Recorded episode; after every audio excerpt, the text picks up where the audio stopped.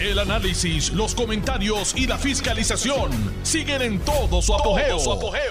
Le estás dando play al podcast de Noti1630, Sin Ataduras, con la licenciada Zulma Rosario. Muy buenas tardes. Hoy es miércoles 15 de junio. Wow, ya estamos a mitad de mes del año 2022. Esta es su amiga Zulma R. Rosario Vega en Sin Ataduras por Noti1, la mejor estación de Puerto Rico y primera fiscalizando.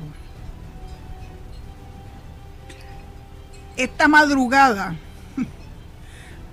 la tormenta impresionante que nos recibió con rayos y centellas y gracias a Dios con mucha lluvia, verdaderamente fue para pelos. No estamos como que muy apercibidos que si iba a ocurrir Así que créanme que esta noche yo no me acuesto sin antes revisar bien todos los, ¿verdad? los pronósticos que pueda emitir oficialmente el Servicio Nacional de Meteorología y espero que Débora Martorell también, que es nuestra meteoróloga de acá de Noti1. Estuvo verdaderamente para pelos. Lo interesante de esta experiencia de esta madrugada, porque fue a las 4 de la mañana, es que la luz se fue pero regresó. En otras ocasiones, por muchísimo menos que esto, la luz se iba y no volvía. Y tardaba horas y a veces hasta días. Y yo estoy verdaderamente impresionada que los trabajos que ha estado haciendo Luma acá en esta área, sin duda alguna, le han dado una resiliencia al sistema nunca antes vista. Y no es que yo soy una adoradora de Luma, yo lo que quiero es que me den un buen servicio. Y lamentablemente el servicio de antaño jamás estuvo a la altura del que nos está dando desde hace un año y 15 días Luma. La verdad es, hija de Dios, si hubiesen dado un mal servicio, lo hubiese dicho igual. Porque ustedes saben cómo yo soy, tan fea como tan franca. Espero que sea más franca que fea, ¿verdad? Eh, para todos los fines prácticos. Así que quería empezar con esa experiencia electrificante eh, a la que estuvimos sometidas anoche acá en el área de Boquerón. Entendí que estaba cubriendo gran parte del área suroeste de Puerto Rico y que fue verdaderamente algo fuera de liga. Las ventoleras parecían de huracán. De hecho, entiendo que el Servicio Nacional de Meteorología nos dijo que iban a haber yo lo vi después de los hechos, eh, ráfagas de sobre 40 millas por hora. De verdad que fue, un, fue una actividad que no esperábamos. Ayer yo me, me acosté deseando ver la famosa luna, esa especial que iba a haber anoche, pero había una nublazón que no sé si era del polvo del desierto del Sahara que nos ataca en estos días o si era nublazón de lluvia que venían. Pero ¿saben una cosa? No cayó ni una gota de lluvia anoche, fue esta madrugada a las 4 de la mañana. Que vino, pero heavy, heavy, heavy, heavy. Bueno, ese es el primer tema que quiero cubrir hoy porque todavía estoy impactada. Quiero hablarles un poquito de del nombramiento que le extendió el presidente Joe Biden a tres mujeres puertorriqueñas para cubrir las vacantes en el Tribunal Federal. Me parece extraordinario. Yo no conozco a ninguna de las tres. A ninguna de las tres. Por referencia, sí. Una de ellas viene del Tribunal de Apelaciones de Puerto Rico, que es la juez Gina Méndez que es la esposa de la jueza presidenta del Tribunal Supremo de Puerto Rico, Maite Oronos. Camil Vélez Ribe lleva muchos años como magistrada federal, así que esa sí sabía de su la experiencia que la adorna. Y la tercera, Anton Giorgi, ha sido secretaria del Tribunal Federal hace ya unos cuantos años, no la conocí. Yo llegué hasta Frances Ríos de Morán. Eh, así que a Anton Giorgi no la conocí. Después de mis tiempos como litigante en el Tribunal Federal, yo perdí bastante, bastante vínculo con, con ese tribunal. A las tres le deseo mucho éxito. que se preparen muy bien para esas vistas de confirmación en el Senado de los Estados Unidos porque no son fáciles. Hacen pasar el, el como dicen, el Niágara en bicicleta a los que se tienen que enfrentar a ellos. Es importante que estén preparadas para preguntas difíciles, porque bueno, eso es parte de la labor que hacen los senadores allá y acá.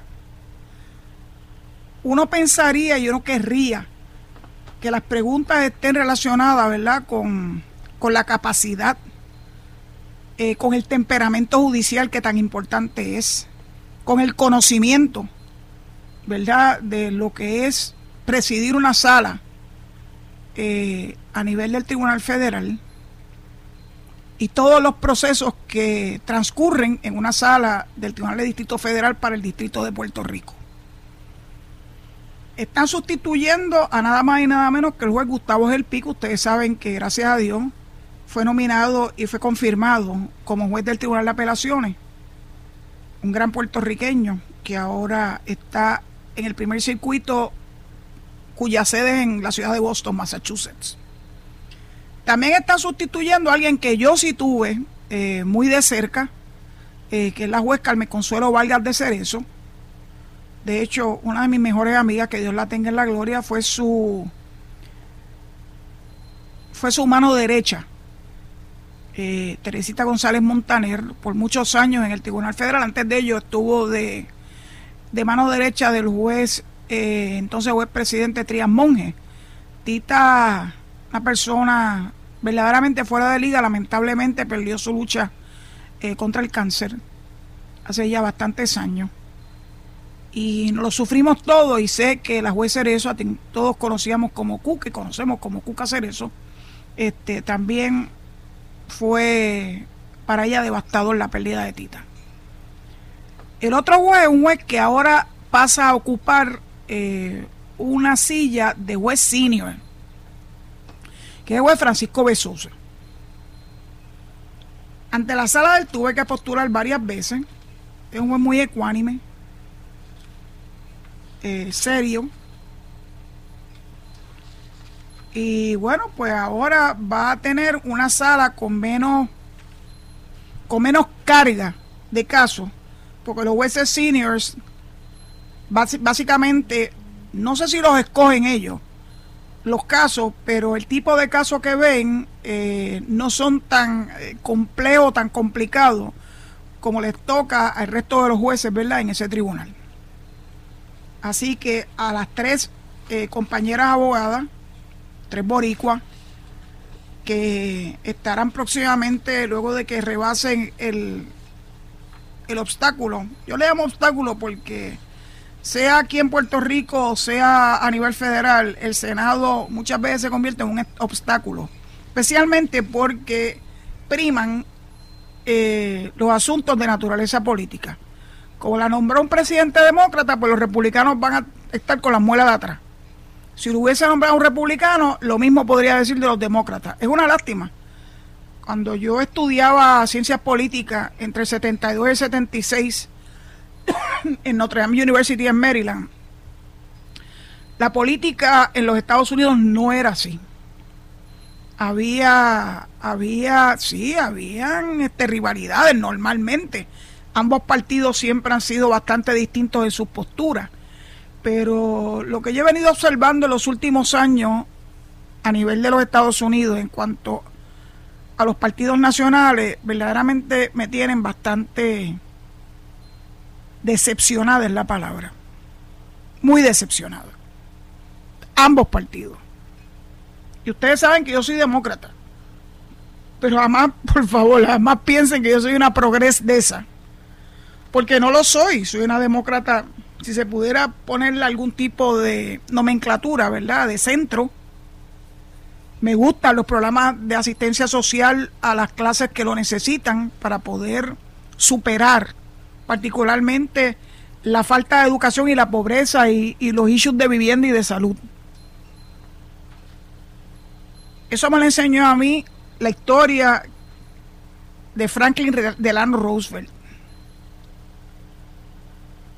Y en esa misma tradición he seguido manteniendo mis vínculos con el Partido Demócrata desde la época de Americans for Democratic Action en Puerto Rico, cuando los estadistas, muy pocos, eh, nos vinculamos al Partido Demócrata Nacional.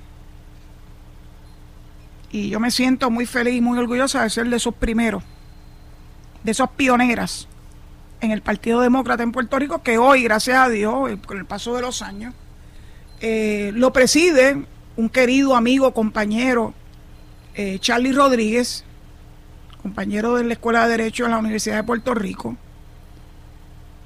y que ha hecho un trabajo exquisito como presidente del Partido Demócrata en Puerto Rico. Así que el Senado está 50-50. Hay par de senadores que aunque fueron elegidos por, por el Partido Demócrata, se comportan más como republicanos que Kristen Cinema y Joe Manchin. Así que a esos dos en particular, pues naturalmente, no sé, le tengo con un poquito de desconfianza. Tuve que buscar una palabra que fuera real y que describiera lo que yo pienso de ellos dos. Manchin es uno que ha metido las patas hasta ñasque este, con relación a la estadidad para Puerto Rico. Dice cosas que están totalmente fuera del ámbito de la constitución de los Estados Unidos. Es obvio que no conoce los procesos de admisión. Es obvio que no conoce cómo es que West Virginia, el estado que él representa, advino a ser, a ser estado. Este, y más un estado que venía de otro estado que eso es una cosa que es bien cuesta arriba. Pues Virginia salió de Virginia. Así que, pues, yo creo que hay gente que no, no quiere ser educada, no quiere conocer y prefiere dejarse llevar por su sentimiento eh, racista y discriminatorio. Pero esa es parte de la realidad. O sea, yo veo que la gente a veces se pone como, como histérica. Ah, pero ese senador o ese representante. Miren, señor, son seres humanos. Son seres humanos que en este momento van a tener que ajustarse. Porque en noviembre próximo de este mismo año, estamos en el mes 6, dentro de cinco meses van a tener que, especialmente los representantes, los congresistas, van a tener que enfrentarse a las urnas. Y nadie tiene nada garantizado. De hecho, hubo, hubo eh, reapportionment. Se cambiaron los distritos de muchas ciudades como consecuencia del censo del 2020. Así que nadie tiene nada garantizado. Algunos se van a enfrentar a un distrito que no era el que estaba acostumbrado a representar donde han añadido otros, ¿verdad? otros pedazos de las ciudades eh, que no necesariamente son los que normalmente les favorecían.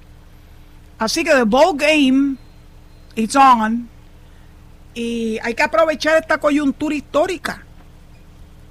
Eh, porque ahora que nosotros tenemos delegados congresionales eh, que han estado siempre muy activos, y han estado visitando y dándole seguimiento a el Congreso y al Senado Federal y particularmente los delegados extendidos que son residentes de los estados y de las ciudades y de los distritos que se han activado para hacerse sentir frente a ese representante o ese senador que los se supone que los represente. No hay nada que el americano aprecie más que el poder del voto. A veces los chavos, sin duda alguna, si no, pregúntense a todos esos que le han vendido el alma al diablo con el National Rifle Association, que le llenan sus arcas de millones y millones de dólares y que por eso es la resistencia a, a poder evaluar consensuar leyes más restrictas en cuanto a la tenencia de armas de fuego. Lo estamos viviendo, pero este momento en que nos ha tocado vivir con tantas desgracias, especialmente de niños, insensatas, absurdas, les va a pasar la factura a esos que le han vendido el alma al diablo. Los familiares, los padres, la gente buena, eh, no se van a dar por vencidos para exigirle a los representantes y senadores federales que hagan lo que les corresponda hacer, porque si no, nos veremos en las urnas. El momento es perfecto. Y el momento es perfecto también para que el proyecto, el Puerto Rico Status Act, empiece a coger velocidad y finalmente tengamos ante nosotros la posibilidad de tener tres, tres alternativas no territoriales y no coloniales, como es la estadidad naturalmente, la independencia y la libre asociación, pautado para noviembre del año próximo, noviembre del 2023. Los momentos hay que aprovecharlos. Mientras algunos profetas del desastre dicen que ahora no van a estar interesados, ah, ah, no funciona así. Ahora es cuando más interesados van a estar. Va a depender en gran medida de que nosotros, los delegados extendidos, los delegados congresionales, nuestra comisión residente y los grupos importantes pro estadidad, hagamos nuestro trabajo para que cuando llegue noviembre nos rindan cuentas a los ciudadanos americanos que viven en Puerto Rico, los 3.2 millones de puertorriqueños, que somos ciudadanos americanos. Les llegó el momento. Algunos dicen, no va a haber tiempo. Bueno, salve, a lo mejor no, y sí, sí. Mi titi Gloria, que Dios la tenga, me, me decía, el no ya tú lo tienes y si te dicen que sí. O sea, uno nunca se da por vencido, nunca, nunca, nunca las batallas para lograr la consecución de una meta no siempre son fáciles, es más, la inmensa mayoría son difíciles. Da trabajo. Y lo menos que uno puede hacer es darse por vencido, o no hacer nada, o cruzarse de brazos, o echarse fresco, o meramente sentarse frente a un teléfono, una computadora, una tableta a decir cualquier cosa por Twitter, por Instagram, por Facebook o por la que sea.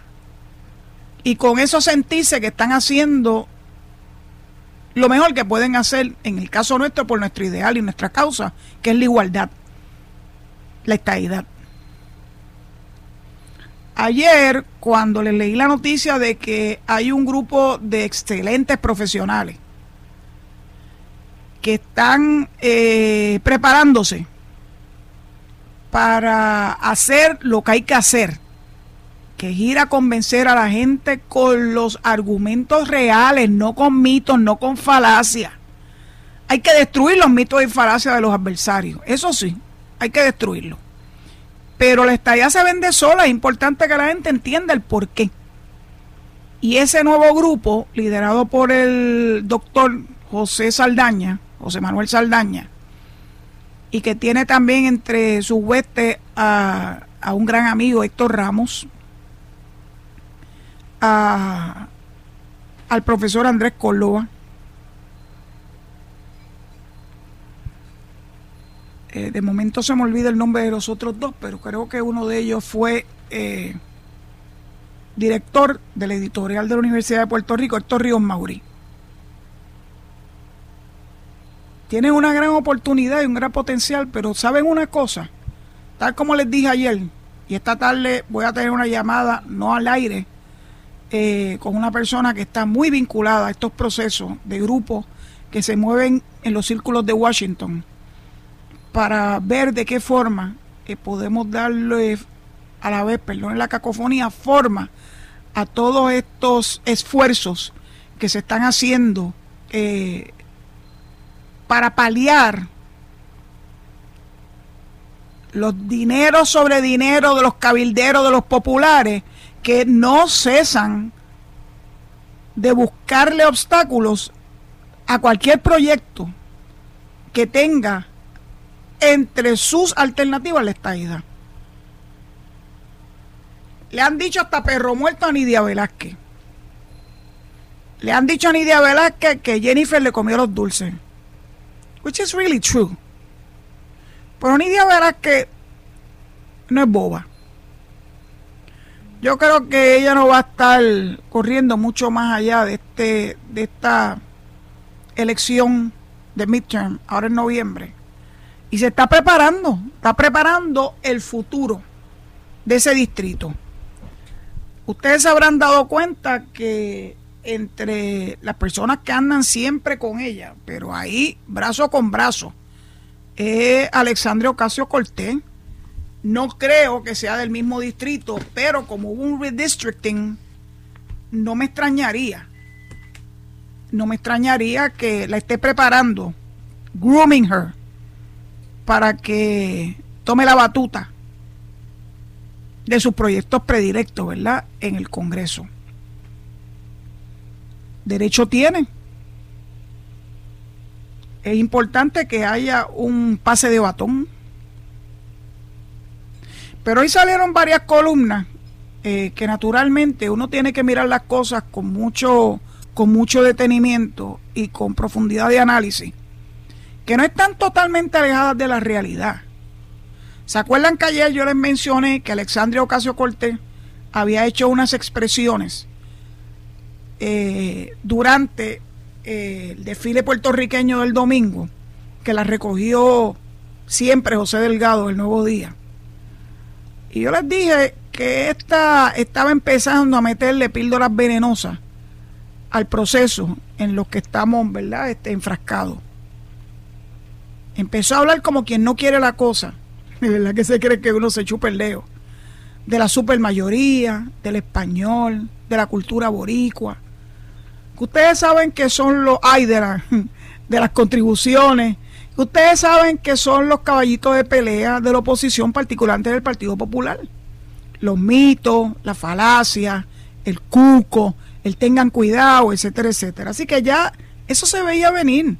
Y hay dos columnas hoy de dos personas que una la ensalza y otro nos dice, tengan cuidado, tengan cuidado, porque no va a ser, según Carlos Díaz Olivo, eh, no va a ser un paso fácil el poder lograr que ese Puerto Rico Status Act eh, termine como todos queremos, ¿verdad? Presentados en el Congreso, que pase el crisol de la Comisión de Recursos Naturales de Grijalva y posteriormente obtenga el favor de la mayoría de los congresistas. 218 se necesitan.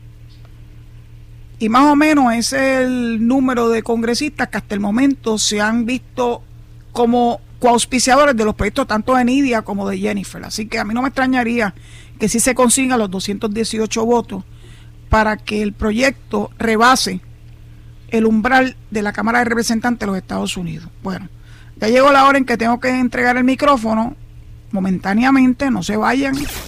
Estás escuchando el podcast de Sin Atadura. Sin Atadura. Con la licenciada Zulma Rosario. Por Noti1630. No te preocupes, zombie. Eso fue un pequeño ups. Así que, pero mañana sí, si Dios lo permite, mañana y el viernes. Mañana es jueves, pasado es viernes. Eh, sí, recibo sus llamadas a partir de las cuatro y media eh, a través del 8320760, 8320760 con el prefijo 787. Así que van a tener que esperar un ratito más, 24 horas, para poder tener el privilegio de escucharlos en sus comentarios. Saben que no siempre vamos a estar en perfecta armonía y acuerdo. Eh, y hay unos temas que en más de una ocasión he dicho que no los voy a abordar pero algunos siempre quieren pasar de listito, lo que pasa es que ya uno puede anticipar el futuro. Tan pronto hay un dejecito en la llamada, uno ya sabe por dónde viene la cosa y inmediatamente yo le hago la seña Alejo, this is it, Alejo, next. Así que el que quiera aprovechar, ¿verdad? Eh, la oportunidad, no siempre todo el mundo logra eh, a través del 8320760, pues el cuadro se llena. Eh, no siempre van a lograr el acceso. Yo quisiera que todo el mundo pudiera ir al aire. Y claro que una de las cosas que hace que tú puedas o no ir al aire es que el que te antecede utilice su tiempo de forma eh, correcta. En vez de involucrarse en, en peleas chiquitas eh, y discutiendo con otro de los compañeros, eh, traten de poner su cabeza en orden antes de llamar. Sugiero encarecidamente que hasta anoten los temas que quieren abordar de forma correcta, responsable, respetuosa y sin extenderte mucho. Yo sé que a la gente le gusta hablar, a mí me gusta hablar, yo lo reconozco. Pero el tiempo es limitado, así que aprovechen esa oportunidad si, si logran entrar al aire para hacer sus comentarios de forma sucinta, respetuosa y correcta. Mientras eso sea así, siempre, siempre, siempre yo lo voy a respetar, aunque no estemos de acuerdo 100% en cuanto a la postura. De hecho, ayer hizo una expresión sobre Lolita Lebrón, que nació de unas fotos de una individua que participaron en el, desfile puertorriqueño con una indumentaria similar a que usó Lolita en el ataque al Congreso. Y mencioné, y no me retracto, que Lolita Lebron es una de esas personas a quien yo admiro. La admiro no porque utilizara las armas eh, como método para mandar un mensaje, ese método incorrecto, pero sí no se cubría la cara como hacen los de ahora. Primero que están en la clandestinidad, los terroristas de ahora. Y los de hace unos cuantos años también, los, los Oscar López de la vida y todo eso. Eh, que para nada se asemejan a Lolita Lebrón. Lolita Lebrón podíamos tener serias diferencias entre su ideal y el mío pero siempre vino de frente. A eso es a lo que yo me refería, la admiración en la defensa de su ideal, no al método que utilizó. Y algunas personas se metieron bien profundo y empezaron a decir que si perdió un hijo, que si esto, que si otro, se fueron a Wikipedia a buscar información, by the way. Y no siempre lo que se dice en las redes es enteramente correcto porque no tienen el contexto. Lolita sí vivió en Nueva York, pero Lolita regresó a Puerto Rico. Yo se los dije, era vecina a mí en Villa Nevares. No me lo estoy inventando. La vi, la saludé muchas veces. Así que no traten de sacar las cosas de contexto. Eso no nos hace bien. Alguien debe tener a estas alturas de mi vida, 67 para 68 años que yo soy estadista, de verdad. En serio. Pero el hecho de que yo sea estadista no quiere decir que yo me tenga que obnubilar y pensar que la única que tiene la razón soy yo en la defensa del ideal y que los demás no tienen un espacio para expresar sus posiciones, aunque sean adversas a las mías. Así que no pierdan su tiempo, no me van a convencer. No me van a convencer. Yo dije lo que dije y no me retracto. No saquen las cosas fuera de contexto. Bueno, vamos a ir a otros temas. Alicia Burgos está como yo me lo imaginaba, le dieron una palmadita, eso no se hace. Ahora que están dando los, eh, los 100 años de Tommy Muñiz si no lo vieron este domingo pasado, lo pueden ver este próximo domingo. Eh, y salieron varios de los personajes que a mí me, tanto me encantaban de las producciones de Tommy Muñiz. Y uno de ellos era, ¿verdad? Ángel, Ángel Guardián, Ángel Guardián, era Chori Castro. Y, y yo creo que la figura de San Pedro, que era Jacobo Morales, que cuando regañaba al muchacho, bueno, a, Jacobo era el ángel guardián, eh, a ese muchachito intrépido y atrevido que personificaba Chori Castro, después que lo regañaba, le decía, eso no se hace. Y daba unas palmaditas. Eso fue lo que le hicieron a Lizy Bulgo. Porque no me extraña si ellos lo anticipaban. Que iba a ser aguao. De hecho, la Cámara y el Senado no han demostrado en sus comisiones de ética que son unos aguau, que le tiran las toallas a la gente, que no hacen su trabajo, que no ponen verdaderamente orden en los que están allí para servirle al pueblo de Puerto Rico y no para servirse, ni para mentir, ni para traer temas a través de proyectos que les favorecen, como es el caso de Orlando Aponte. Ha intentado barrer el caso de Orlando Aponte por debajo de la alfombra. Pero saben una cosa, yo voy a estar pendiente, porque el proyecto finalmente se derrotó, pero lo que no se derrota es qué hizo Orlando Aponte para tratar de beneficiarse de su posición. Acabado de empezar, Orlando Aponte lleva un año y medio como representante a la Cámara. Y prácticamente acabado de llegar uno de los primeros proyectos que radico, que presenta, es el proyecto para hacer un traqueteo con las pensiones alimentarias. Porque le era a él, ¿verdad? Le era muy conveniente. Ese es el tipo de cosa que el pueblo de Puerto Rico no puede tolerar, pero quien está llamado a tomar cartas en el asunto es la comisión de ética del cuerpo en donde esté ese representante o ese senador. Ustedes saben qué ha pasado con Albert Torres, el senador, el rey de allá del distrito de Guayama. ¿Verdad que no saben lo que pasado con él? No ha pasado nada. O con Aponte Dalmau. ¿Verdad que tampoco ha pasado nada? Todo lo barren por debajo de la de la alfombra. Es una verdadera desgracia. Por eso es que cada vez la gente confía menos en ellos. Porque no hacen su trabajo como Dios manda. Allá ellos con su conciencia. Síganle apañando a los muchachos. Como decía mi mamá, no estén apañando. El que lo hace mal tiene que tener consecuencias porque si no, nunca va a aprender. Bueno, nosotros aquí, en este humilde micrófono, se lo vamos a recordar, por si acaso se les olvida. Quiero hablarle de otra cosa que vi hoy también en la prensa. Esto es el, medio digital que se llama Puerto Rico Post.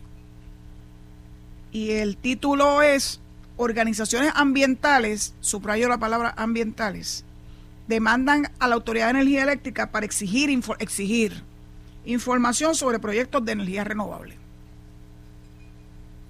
Han ido al tribunal porque quieren saber cuáles son esos 18 proyectos que fueron sometidos ante el negociado de energía. Porque ellos están convencidos, convencidos de que ahí hay gato encerrado.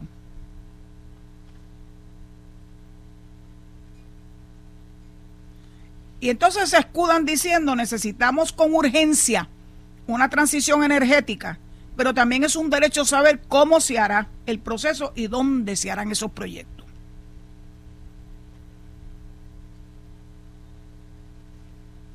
Cuando ellos le pidieron la información inicialmente al negociado de energía, en mayo pasado, el negociado le dijo que es una información confidencial, está en bajo evaluación y posteriormente aprobación. Así que ellos lo que hicieron fue llevar el caso ante el Tribunal de Primera Instancia y el 21 de junio, el martes de la semana que viene, van a tener una vista ante el juez Anthony Cueva para que éste ordene que se le dé acceso a esa información. Miren cuál es el punto de partida de ellos. Es que cuando yo leí esto, yo dije, ajá, nos encontramos en un momento histórico donde decisiones urgentes e importantes están sobre la mesa y no se puede mantener a la población enajenada, ya que estas acciones afectan directamente al pueblo. Por proyectos aprobados anteriormente sabemos que hay una tendencia, hay una tendencia a que estos proyectos pongan en riesgo terrenos de alto valor agrícola y de conservación. ¿Se acuerdan las protestas que hubo con los aerogeneradores, o sea, los molinos, ahí en Santa Isabel, que si no se iba a poder sembrar debajo de ellos, bla, bla, bla, que si iban a afectar el acuífero que discurre por allí, bla, bla, bla. Todo se convirtió en bla, bla, bla. Yo me acuerdo, pues yo era la abogada del municipio de Guayanilla hace muchos años, cuando se pretendía, una entidad privada pretendía, cerca de Playa Ventana, poner unos aerogeneradores.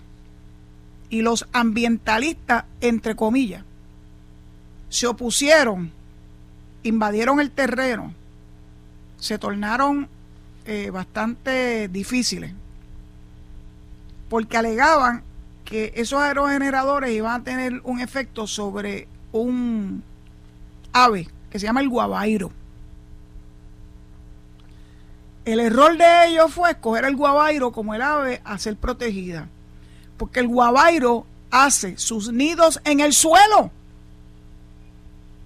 No es un típico pajarito que hace sus nidos en los árboles, las ramas de los árboles y que andan por ahí buscando este eh, como los vi este fin de semana tan bonito, eh, buscando hojitas y buscando ramitas y buscando cosas para poder hacer sus niditos.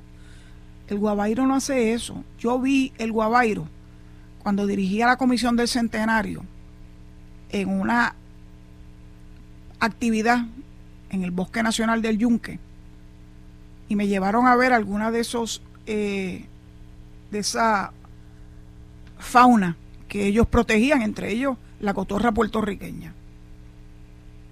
Y me dice, esto es un guabairo.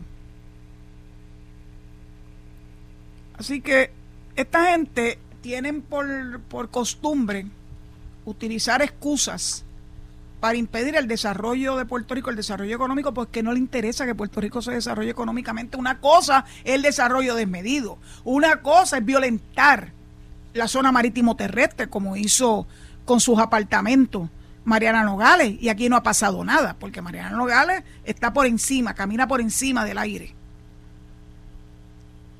Y yo no estoy de acuerdo con ese tipo de actividad, como no estoy de acuerdo con lo que estaban haciendo allá en, en Aguadilla, porque eso tiene un impacto directo, directo, en lo que hay que proteger pero ya estos empezaron a decir que los proyectos de energía renovable, ellos se quejan de que quemamos eh, gasol, eh, ¿cómo se llama? Diésel.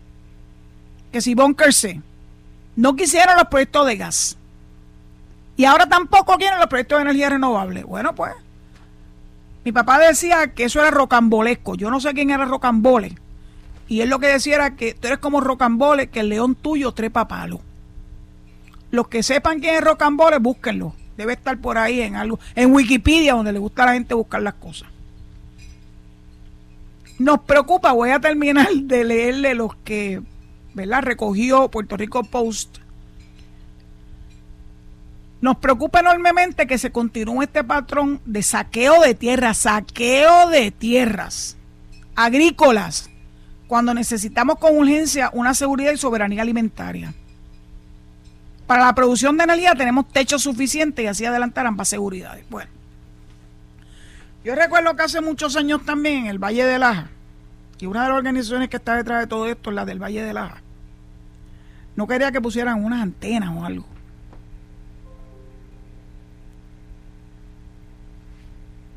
Porque esa tierra del Valle de Laja la necesitaban para poder llevar a cabo, ¿verdad?, la siembra de productos importantes. Sí, para la seguridad alimentaria. ¿Saben qué? En el Valle de Laja, de vez en cuando tú lo que ves son vacas. Y lo que siembran es forraje.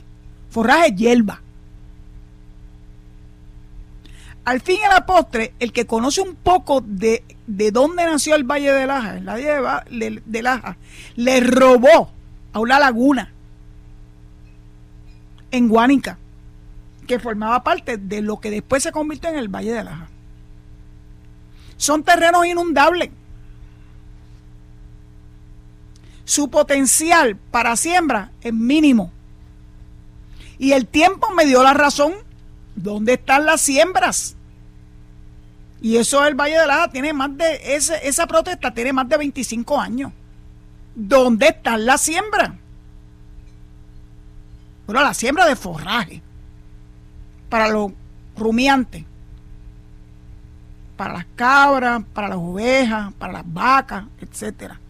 Pero para la seguridad alimentaria, Nacarile, a menos que tú pienses que la seguridad alimentaria es el poder llevar a tu mesa un pedazo de cordero, una carne de res o hacer un cabrito en fricase. Pero yo sé que cuando hablan de seguridad alimentaria no se refieren a eso. Se refieren a siembras. Pues ¿saben una cosa? No lo hicieron. Y yo vivo aquí. A mí no me engañan. Así que cuando ustedes vean que los ambientalistas se levantan para eso, miren, miren, les voy a decir quiénes son los grupos. Uno se llama El Puente, el otro se llama Comité Diálogo Ambiental, el otro es It's Alive, Frente Unido Pro Defensa del Valle de Lajas, Organización Boricua, ¿le suena? Comité Cabo Roño Pro Salud y Ambiente, la, Mesa Multisectorial del Bosque Modelo de Puerto Rico, ese es el bosque que está allá en Guánica.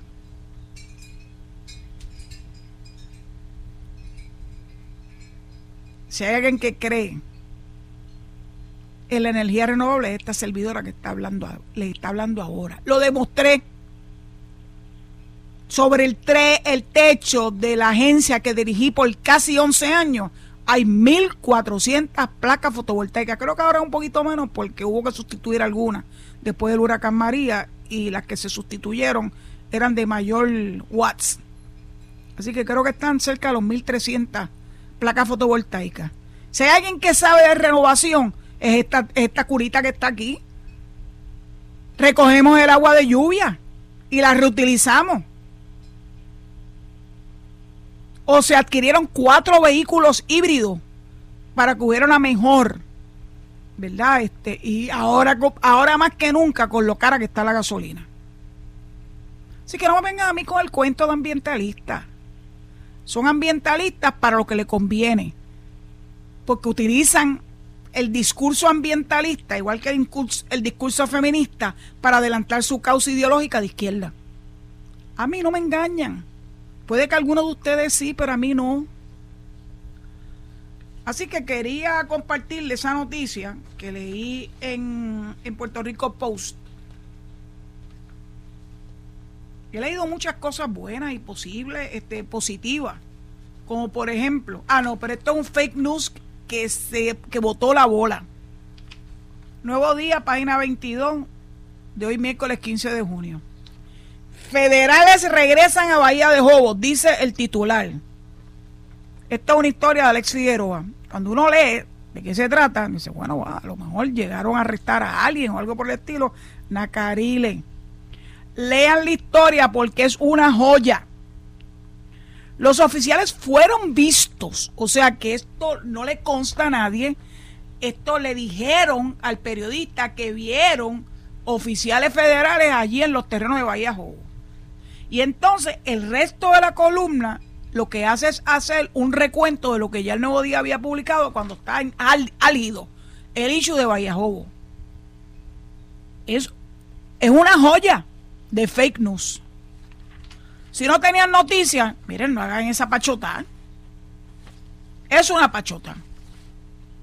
Entonces quiero hablar, no quiero hablar hoy de del código electoral, porque quiero tener un poquito de mayor información para poder hablar con conocimiento de causa. Sí sé que los partidos emergentes, Movimiento Victoria Ciudadana, Proyecto Dignidad, eh, tiene reservas sobre lo que se ha planteado como enmiendas al Código Electoral. Ustedes saben que eso fue la comidilla después de las elecciones del 2020, donde todos ellos, con el Código Electoral del 2020, salieron favorecidos.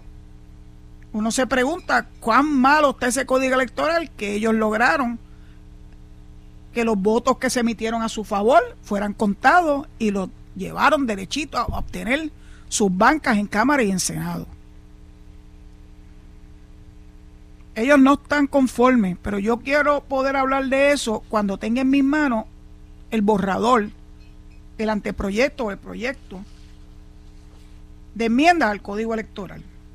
Mientras eso ocurre, espero poderlo hacer para mañana o para el viernes, quiero darle la buena noticia que la YMCA con fondos CDBGR del Departamento de la Vivienda llevaron a cabo y junto con el Puerto Rico National Rainforest, que es el Yunque, una primera edición del programa La Y en el Yunque. Y e Y. ¿Qué hicieron con este proyecto? Capacitar a jóvenes para que se pudieran reinsertar al mercado laboral. Me parece extraordinario. Un programa libre de costo para personas mayores de 18 años que estén desempleadas, subempleadas, o sea, trabajando a tiempo parcial o que estaban fuera de la fuerza laboral. Me parece extraordinario preparar a la gente para que se reinserten al mercado laboral es indispensable. Eso fueron 10 meses de adiestramiento, fueron 17 participantes y lograron eh, los siguientes certificados. Primero auxilio, CPR y desfibrilador. Agroecología, mediante la certificación de huerto casero brindada por la extensión agrícola de la UPR Río Piedra. Energía renovable, introducción a los sistemas de energía solar fotovoltaica. Recreación al aire libre, guía interpretativo, instructor de recreación al aire libre, recreación turística y de aventura y los de recreación y deporte, la certificación internacional de guía interpretativo y líder recreativo comunitario. A mí me parece extraordinario, extraordinario. Así que están ocurriendo cosas muy positivas en Puerto Rico y yo trataré siempre de traerle las mismas, porque como se enfrasca uno solamente en esta peleita diaria y constante del quítate tú para ponerme yo, de vez en cuando tengo que traerle noticias positivas para que por lo menos tenga un poquito de aliciente en su alma y en su corazón. Bueno, dicho eso, pues tengo que despedirme, llegó ese momento. A veces me resisto, pero tengo que hacerlo. Recordándole que inmediatamente viene al aire Enrique Quique Cruz y posteriormente Luis Enrique Falú y que mañana a las 4 de la tarde, si Dios así lo permite, poniendo siempre a Dios por delante, estaré con ustedes a través de los micrófonos de Noti1, la primera estación de Puerto Rico y la primera fiscalizando, en Sin Ataduras, sin ataduras a las 4 de la tarde. Esta es su amiga Zulma Rosario. Hasta mañana, si Dios así lo permite. Esto fue el podcast de Noti1630, Sin Ataduras, con la licenciada Zulma Rosario. Dale play a tu podcast favorito a través de Apple Podcasts, Spotify, Google Podcasts, Stitcher y notiuno.com.